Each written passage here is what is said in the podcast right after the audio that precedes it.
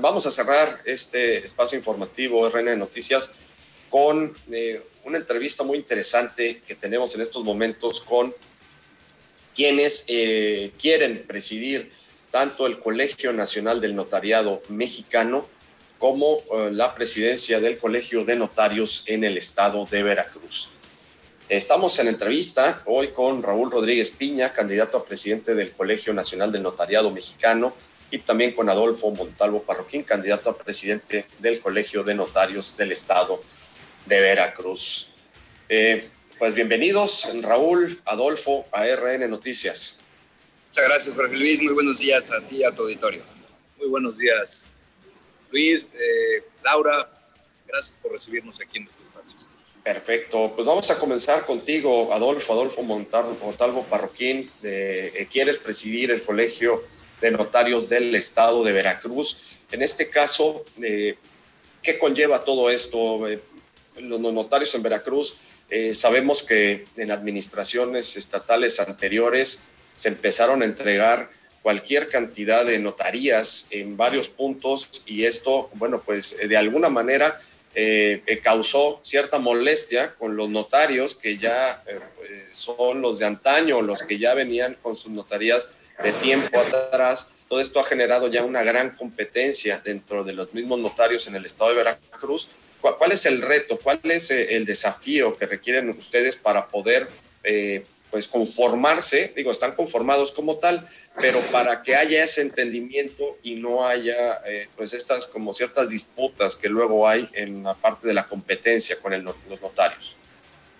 Sí es, eh, muy buenos días como señalaba Jorge. Eh, a partir del primero de septiembre del presente año presentamos en la sede de nuestro colegio la planilla Servir con Pasión, mediante la cual aspiramos a presidir el colegio de notarios para el bienio 2021-2022.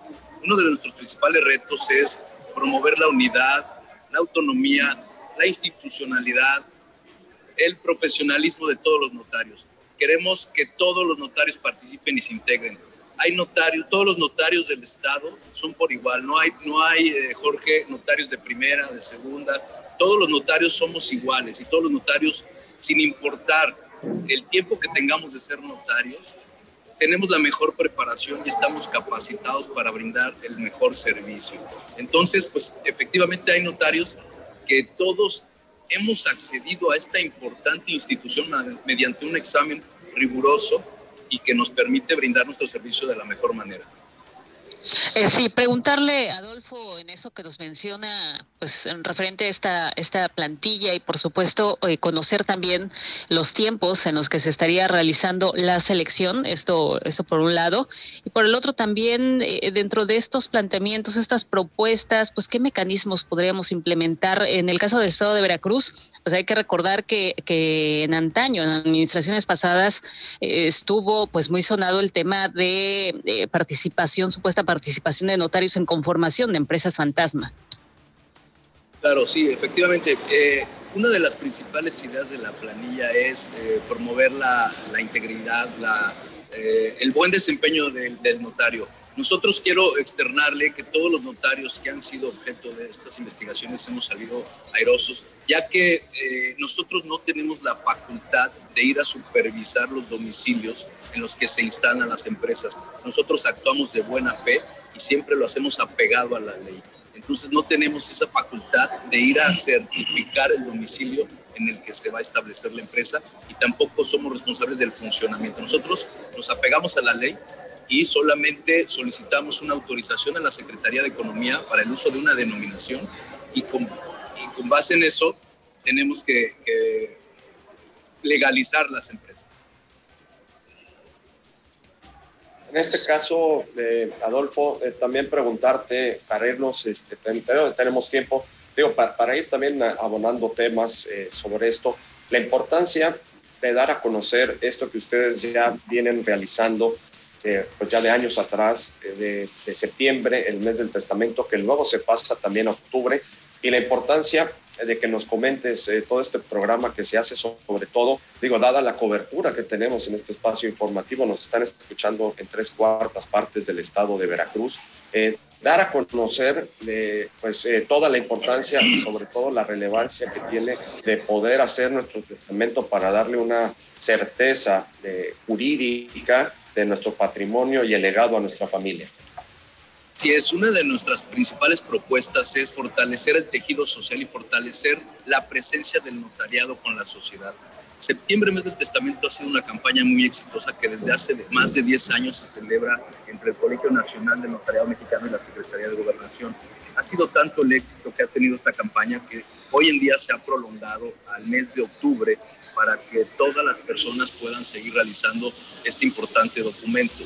quiero, les quiero comentar que, dada la trascendencia que ha tenido este fenómeno de la pandemia se ha incrementado sustancialmente, eh, hasta en un 50%, la solicitud de este servicio.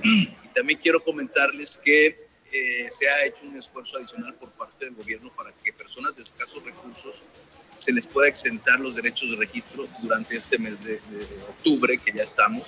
Entonces es un importante esfuerzo invitar a la población que todavía se acerque a su notario para que realice su testamento y ponga en orden su patrimonio para, para no heredar problemas. Es todo, es todo un tema, por supuesto, eh, los problemas eh, luego de herencias que se suscitan y sobre todo tener esta certeza, esta certeza legal. Vámonos a hablar eh, de temas nacionales. Raúl, Raúl Rodríguez Piña, ¿quieres presidir el Colegio Nacional del Notariado Mexicano? Pues de la misma forma te pregunto, ¿cuál es el reto, cuál es el desafío, sobre todo con los tiempos que estamos viviendo? Son tiempos inéditos, eh, tiempos que nos están eh, conllevando a, a entender esta nueva forma de las cosas, todavía ni siquiera salimos de la pandemia, bien rebrotes, hay todo un, pues una crisis completa desde la parte de inseguridad, eh, crisis económica, de crisis que se está volviendo ya social. ¿Cuál es el desafío que tienen ustedes a nivel nacional para presidir a los notarios? Diría que, que eh, tenemos muchos retos. El notariado tiene una constante necesidad, y ese es el primero y más importante de todos, una constante necesidad de preparación y capacitación Ustedes dan cuenta todos los días de estas nuevas iniciativas que se presentan. Eh, dabas cuenta hace un ratito de la miscelánea fiscal que se está ya generando en el Congreso, en el Senado. Y eh, ayer se presentaron nuevamente iniciativas muy importantes, trascendentes. Entonces, nosotros todos los días nos enfrentamos a nuevas circulares, disposiciones, legislaciones y debemos estar al día y preparados. Somos el mejor colegio jurídico de la República Mexicana, somos el gremio con mejor y mayor reconocimiento en toda la República Mexicana y para ello debemos estar desde luego en constante preparación y claro, uno de los retos es a través de estos nuevos, nuevos medios y nuevos mecanismos de entendimiento y de comunicación que estamos teniendo, como el día de hoy tú y yo tenemos la oportunidad con, con el programa, de vernos a través de este mecanismo. Bueno, así también nosotros tenemos que entrar a esta nueva era digital, esta digitalización para comunicarnos y para transmitir toda esta información con los notarios. Entre mejor preparados estemos, entre mejor informados estemos, mejor serviremos al público al que nos debemos. Pero también me parece muy importante eh, que debemos eh, transmitir esta necesidad a los gobiernos locales, esta necesidad de digitalizar los procedimientos, esta necesidad de evitar ya las filas, evitar las aglomeraciones, evitar que la gente se tenga que presentar en oficinas, que tengamos que llevar cinco copias de un documento para tramitar eh, cualquier situación. Entonces tenemos que entrar y, y, a entender que esta pandemia nos ha llevado a una nueva era, una nueva era de registros públicos digitales, una nueva era de tramitología digital. Y todo eso lo tenemos que entender de la mano con los gobiernos, tanto estatales, federales y municipales, pero federales vamos muy avanzados, nos falta aterrizarlo mucho en los gobiernos locales. Me parece que ese es el reto que enfrentamos tanto gobiernos como notariado. Y precisamente cómo, cómo están ustedes actualmente. Ha habido muchas quejas por, por parte, por ejemplo, de, de, los abogados, quienes mencionan que a pesar de esta reactivación, vamos, que se ha venido dando en la impartición de justicia, pues todavía eh, todo avanza muy lento. Ustedes, eh, pues me imagino que también de cierta manera tuvieron una reducción en cuanto pues a los trámites, el acercamiento, ¿no? De, de las personas que buscan estas oficinas y también pues preguntarle cómo van en cuanto pues a los procesos que se tienen que realizar. Yo, diría que a nivel federal vamos muy bien. Todos los trámites, casi todos los trámites federales, eh, constitución de empresas, por ejemplo, lo podemos hacer todo vía remota, digital, presentar al registro público, pedir los permisos a Secretaría de Economía, dar de alta en, en el SAT, en fin, en general, los trámites federales vamos muy bien. Los trámites locales es donde hemos batallado mucho, ¿no? Hemos batallado mucho a nivel nacional con los registros públicos. Algunos de ellos funcionan muy bien, algunos otros van todavía rezagados, hay que invertir, hay que trabajar mucho. Precisamente hoy tendremos una reunión con la Gisela Martínez de la, de la SEDATU, que está encargada de la homologación de catastros y registros.